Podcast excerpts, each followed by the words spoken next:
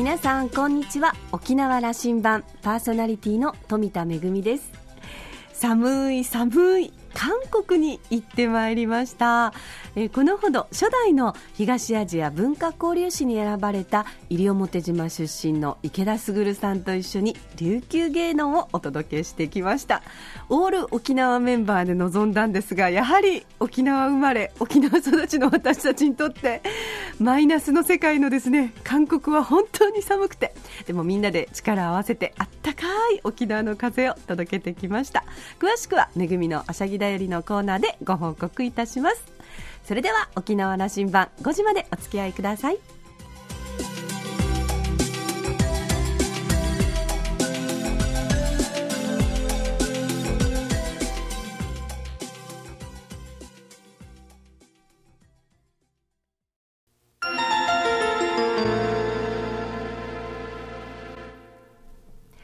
那覇空港のどこかにあると噂のコーラルラウンジ。今週は高島総一郎福岡市長とラウンジ常連客で沖縄大学地域研究所特別研究員の島田克也さんとのおしゃべりです。人口150万人の政令指定都市で西日本随一の成長都市とも言われている福岡市。その市長である高島さんは1974年生まれの40歳。97年に KBC 九州朝日放送に入社し福岡の朝の顔としてワイドショーや環境番組のキャスターを務めた後2010年12月に福岡市長として初当選。昨年11月に再選して現在は2期目を務めていらっしゃいます。市内の全地下鉄駅や観光スポットへの無料 w i f i を整備したり公有地を積極的に民間に貸し付けて新たな収入とにぎわい空間を創造するなどなど斬新なアイディアで新しい政策を展開していることでも注目を集めています。島田さんその政策への興味と同時に元テレビキャスターが大都市の市長を務めるということにも大いに興味があって今回はいつもの那覇空港のコーラルラウンジを飛び出して福岡市役所の応接室で話をしているそうです。市役所が公衆 Wi-Fi を初めて導入した時の話や2期目に入った高島市長の抱負。福岡が目指しているアジアのリーダー都市とは？それではどうぞ。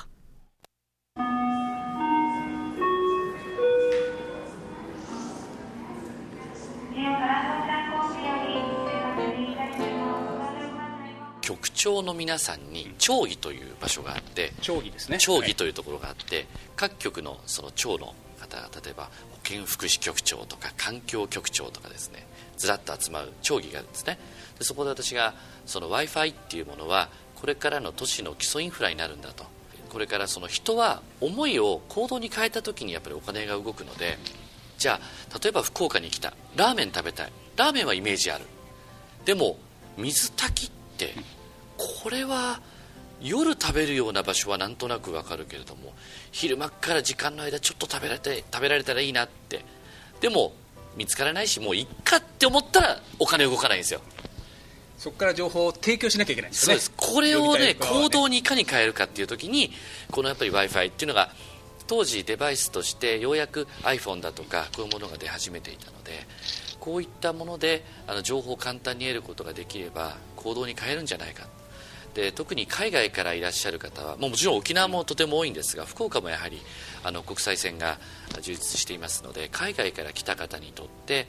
その言葉の問題っていうのは日本に来る上でとても大きかったのでこうしたものも w i f i などが無料で通じていれば簡単に翻訳を機能を果たしてくれるんじゃないかと。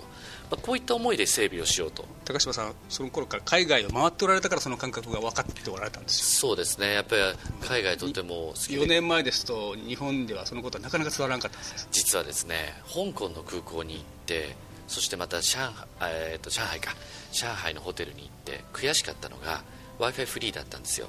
で日本はどうかというとホテルに入れば1泊1050円とかなんかこうせこいお金を取るんですよ。だからみんなそれもでももったいないから結局使わないんですよで一方で香港だとかその上海行った時にフリーで使えた。そうするとやっぱり国際電話っていくらかかるかって怖いからみんな使わないところをやっぱり使えば現地に行ってあって気づいてあ調べてくればよかったってことを現地でそのまま調べることができる。行動できる。これを見た時にですね悔しかったんですね。この悔しさ。だってこの技術分野でいけば日本は世界一だって私は子供の頃から信じてきたのに今やこういう技術革新の分野においてこの外国の方が進んでる。もうこの状況悔しくてこのグローバルスタンダードを日本がやっぱり遅れているんであれば私は自分が福岡の市長ですからあのその福岡がまずはグローバルスタンダードになってやろうと。いうやっぱり日本の尖りになってやれっていうね。いやあの技術は進んでるはずなのに使い道がどうも相当に理由だと日本ですよね。そう。でねこれで当時まず w i f i って時に局長の皆さん誰も w i f i じゃ一体何かっていう話になったんですね。まず発音ができなかったりしましたから そうそうそう。ね。Wi-Fi みたいなね。っていうこの段階ですね。それからどうして無線でインターネットができるかっていうところも説明しなければいけない。わからない。それからこういったことは民間がすることじゃない。民業圧迫じゃないか。そしてこういったものがつながっていれば犯罪につながるのではないか。県警との協議が大変だ。もうとにかくありとあらゆるできない理由がうわーっと出てきたんですが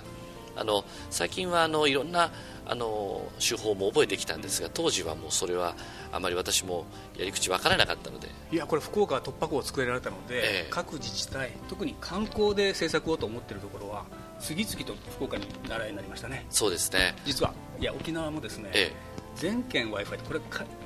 それこそあの後ほど議論させていただきたいんですけど、ええ。沖縄も100万人外国人が来るようになったんですよ、うん。福岡と、うん。あのうん福岡にはちょっと及びませんがいえいえいえ。これあのいつか向こうと思ってますからね、ええあのいえ。やその時に w i f i になるんですが、はい。えーこうやってトップリーダーが分かっていて指示するのと、ええ。下から積み上げてどうにかしようや予算作作ろうやというのとはスピードはもう運転の差でしょうね。なぜかというとそのでとしかもトップがですね思いがないとダメなんです。ここすっごい大事なポイントでこれをやってくださいって言いますよね。トップから指示を出すことはできるんです。ただ本人に思いがないとそれはあの行政しているともうもうありとあらゆることがあるので目線を切ってしまうんですよ。でやれって言った後目線を切るとそこから実は動かないんですよ。なぜかというと自分たちがそもそもやりたかった事業じゃないものっていうのは大体できない理由だとかいろんなものにぶつかるとそこで止まってしまうんですよね。だからずっとコミットし続けられるかが成功できるかできないかのポイントになってくるんですよ。市長もそうコミットし続けるというのは自分に思いというかもう絶対やりたいんだというそうですそうです。それが悔しかったというところにあったと。そう。のそう。香港で悔しかったと。香港悔しかった。ただこのインパクトは大きい。その福岡市がその行政が w i f i を客あの外からお客さんにツールとして使ってるんだという話は、これは広がりすごいですね。そうですねこれを使えっていうのがもう実際にエビデンスとしてですねまあ海外から来た方の一番困ったことは何かっていう時に言語の問題。そしてこれをクリアする上で w i f i 無料 w i f i が少ないっていうことが実際海外から来た方の本当に困った方のトップに上がってるっていう。これをやっぱり敏感にやっぱり感じ取らなきゃいけないですよね。困ったことを解決しその次はこちら側が都合のいいこれ都合のいいじゃないな、え。あのえーそのか外客に、えー大変適した情報を提供できることができるわけですよね。そうです。そのツールを持ったと。まさにそうです。あのー高島市長ね去年の11月に2期目スタートなさったんですね、はい。実はあの日はですね沖縄県知事選挙。あそうだ。そうですよね。沖縄もかなり歴史的な選挙を 入れましてね。そのことに議論するとまた1時間いただき、ええ。この次に、はい。えーっと市長はこれで2期目入られて、えネクスト福岡とおっしゃってるえそうです次のステージに入るんだとネクスト。はい。いうことをおっしゃられてる、はい。あ少し1期目を振り返っていただいて、ええ。この2期目こういう新年こうだという話をしていただきたいなと思うんですがはい。大変沖縄側も関心持っております。福岡あそうですか。あの確かに、えーまず観光という点でやっぱり非常にあの力を入れているというところはあの沖縄も福岡も似ていると思うんですね。ただ沖縄の場合はそのリゾートという意味での観光福岡の観光というのは実はマイスのことなんですがマイスという言葉があのまだ、まあ、今はまあ分かる方多いんですが分かりにくいので私は観光という人をたくさん呼んできて儲かる。福岡の場合の観光というか人を集めるというのは例えば国際会議とか、あのービジネスとかこういう意味で人を集めるというあのコンベンションですね。あのコンベンションというのは国際会議とか大きなスポーツイベントのことを言うんですがこの開催件数が東京都に次いで福岡市が日本で2番目なんですね。えでやっぱりこういった人が来るということは食べるそれから動く止まる。でで食べる一つにしてもこれは一次産業二次産業三次産業っていうもう非常に裾野があの広い、えー、産業にあの与える影響大きいですのでね、えー、9割の方が第三次産業が福岡市の産業構造なんですね。商とその商売商商いの町なんですね。ええ、で私はあの行政出身ではなくて、あの放送局でキャスターをしていましたので、あの確かにこの積み上げという形ではないんですね。ただ逆にその常識がないのであのやるやるべきことをシンプルにしたら意外とむしろそちらの方ができることもあるんです福岡では、まあ、いわゆる7社会といって九州電力とか西部ガスとかこういった大手の7社あるんですが JR 九州とかこういった大企業が福岡の経済界という呼ばれ方をしていてあの福岡経済の中心というふうに、まあ、今でもま言われているわけですけれどもでも実は福岡は9割第三次産業99%中小企業なんですよ。ということは主役は本当はどちらなのかということなんですね。私はその産業構造を考えた時に第三次産業が9割つまりサービス業が9割なら交流人口つまりたくさんの方を呼んでくることが一番のこれは経済施策だ。そして福岡は工場がやっぱり作るようなやっぱりスペースがないのでじゃあ、えー、工場を作ったり物を作るのではないんであれば知識創造層を福岡にいかに囲い込むかということでコンテンツ産業を進行していく。そしてもう一つ特徴なのが視点経済なんですね、視点経済の脱却っていう時のアプローチはこれまで、えー、皆さんやっぱり企業誘致もちろん企業誘致もあの、えー、これまでの倍以上になるように頑張ってますがやっぱり現実問題本当にそんな大きな企業の本社を持ってくるっていうのはなかなか難しいわけでそれよりも私は目をつけたのは創業なんですね。ここで企業が生まれる生まれやすい環境を作っていくっていうことがひいてはそこがあの不幸視点経済からの脱却につながっていくと。で創業っていうと会社が起きていて何がいいことがあるのかなって思うかもしれませんが実は、えーと全体の新規あ事業所の中でできてから3年以内の企業って8%台なんですね。ところが新規雇用を生んでいるのは実はこの3年以内の企業が4割弱の新規雇用を生んでるんですよ。つまり。創業して人が必要な時期があるわけです、ね、そうです、うん、だから結局言い方を変えれば新しい企業が生まれない限り新規の雇用って生まれてこないんですね。でこういった企業を例えば進行することによってやっぱり既存企業がこういった新しくできたサービスや価値もしくはあの、えー、製品を自社にやっぱりいかに早く導入するかっていうことがやっぱり既存企業にとってもいかにこうみずみずしくいられ続けるかっていうことてもやっぱりダイレクトにつながってくるんですね。短期、中期、長期と、はい、今、市長ずっとおっしゃられましたけど短期、中期、長期で政策を経済政策をやっていくよとおっしゃられた。短期の部分で観光と逆です、観光の言葉そうです。で中期は誘致してくるとおっしゃられた、うん、中期で企業を誘致してくるんだという仕組みをおっしゃられた。その産業を誘致してくるで長期の時にそのクオリティオブライフともおっしゃられてます。そのいよいよ質の段階に入っていくんだと私今はその中期のところに来てるんだろうなと想像しますがいかがですか、これが実はですねあの中長期も含む短期で観光って入れてるのはこれは着実に短期的にあの経済的に効果が現れるもの。で市民の皆さんはですね短期の施策にチャレンジするとこれは、えーと、思いつきでその場限りのことをやってる軽く見られるんですね。であの観光産業の時によくそれがやっぱり、そうです。なります、はい、そして逆に日本の場合ですね、はい、中長期をしようとすると骨太ではあるんですが結果としてねあのその中長期のプランを考えているうちに時代が変わってしまって結局何もしないと終わってしまう。ですからやはり短期をしながらも中長期同時に手を打っていくということが大事なんですね。で、えーと、交流人口を増やしていくっていう施策は短期で取り組むと同時に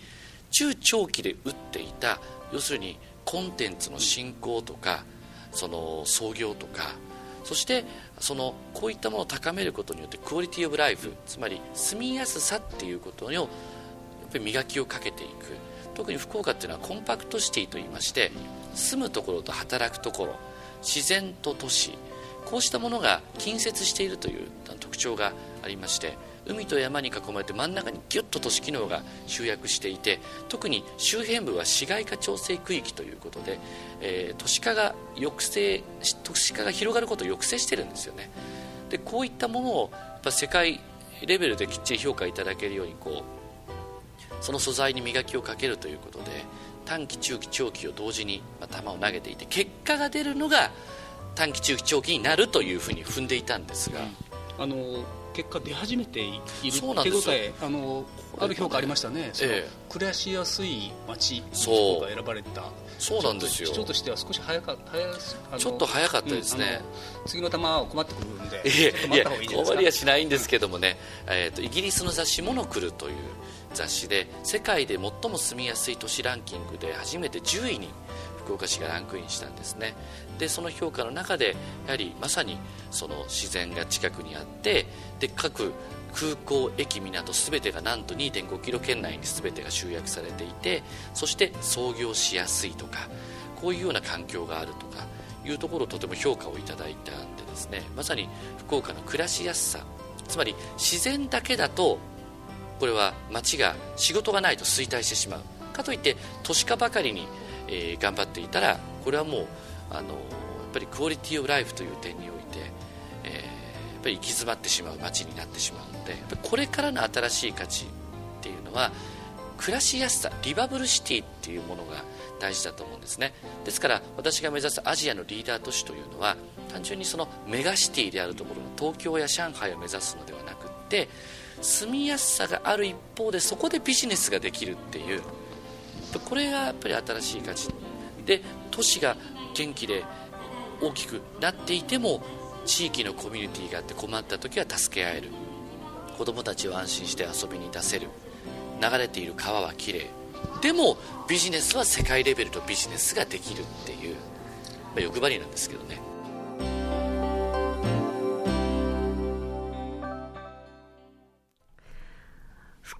政令指定都市で人口150万人と言いますからちょうど、まあ、あの沖縄の県の人口とほぼ同じということになりますよね。あのさすが元放送局出身のキャスターでいらっしゃいますので非常にこう流暢に大変わかりやすく、えー、福岡のまちづくりをねお話ししてくださったんですけどもとってもあの沖縄と重なるところもありましたね。東京のようなメガシティを目指すのではなく福岡らしいまちづくり、えー、住みやすさとビジネスが両立でききるようなそんなまちづくりを進めていらっしゃるというお話でしたが、えー、島田さんは、えー、こんなこと言ってます。なかなか沖縄にはいないタイプのリーダーではないかと、えー、市長自身がまるで広告塔で、えー、市長室が放送局のようなそんな機能を果たしていてとても興味深く今後の政策の展開もチェックしてみたいと思いましたと。また沖縄県としても福岡市の経済政策や特区政策参考となる部分が多いと思います。今週はこの辺りにいたしましてお話の続きはまた来週お届けいたします。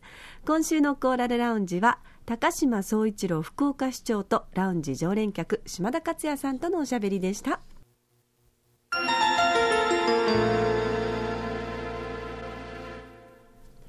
めぐみのあしゃぎだよりのコーナーです。韓国公演のご報告です。えー、東アジア文化交流史に選ばれた池田卓さん。日本と韓国と中国それぞれの国が、まあ、お互いにアーティストを派遣して、えー、それぞれの文化をもっとあの知りましょう交流をしましょうということで始まったんですけれどもその初代に選ばれたのが西表島出身の池田卓さんということで文化庁からね日本の文化庁から選ばれたんですけれども、えー、国際交流基金の日本文化センター、まあ、ソウルにありますけれども、えー、皆さんがですね、まあ、主催して沖縄の文化を池田さんの歌とともにいろいろと多角的に紹介したいということでお招きを受けて私たちも行ってまいりました。映画「うんじゅぬ花道」の上映、えー、これでまああの組踊りに携わる現代の、えー、実演家たちのまあ、生活の様子がわかります。そして、えー、私たちのメンバーが沖縄の伝統芸能歌と踊りを解説を交えながらお届けしました。そして池田卓さんのステージということでで休憩時間とか公演が終わってからはロビーの方で、まあ、あの食文化のご紹介ということで沖縄のいろんなお菓子チンスコーとかタンナハークルとか黒糖とかそれからもうお茶もたっぷり用意してウッチン茶とかグアバ茶とか三品茶とか健康茶を用意しまして。さらにはですね大人の方には泡盛なんかも用意したりしまして本当にもうたっぷりと沖縄を紹介することができました。あの私たちの舞台の中では例えば歌詞に込められた歌の意味だったり衣装や小道具だったりそして沖縄の歴史だったりいろんなことをあのお話を交えながらであの皆さんにも兵士を体験してもらったりとかちょっとロビーの方であのちょっとコスプレ大会という感じで瓶型の衣装をねあの着てもらって写真を撮ったりとかいろいろとこう体験をしてもらって沖縄を知ってもらうことができました。いつかまたねこうしたあの作品ご覧になった皆さんが沖縄に観光に訪れてくれてまた交流できたら嬉しいなと思っています。めぐみのあしゃぎだよりのコーナーでした。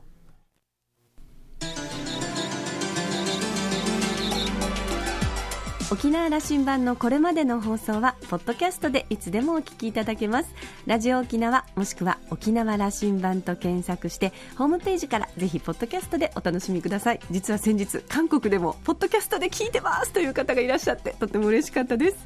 また私富田やコーラルラウンジ常連の島田さんのブログやフェイスブックもぜひお時間のある時にチェックしてみてください。沖縄羅針盤今週も最後までお付き合いいただきましてありがとうございました。そろそろお別れのお時間です。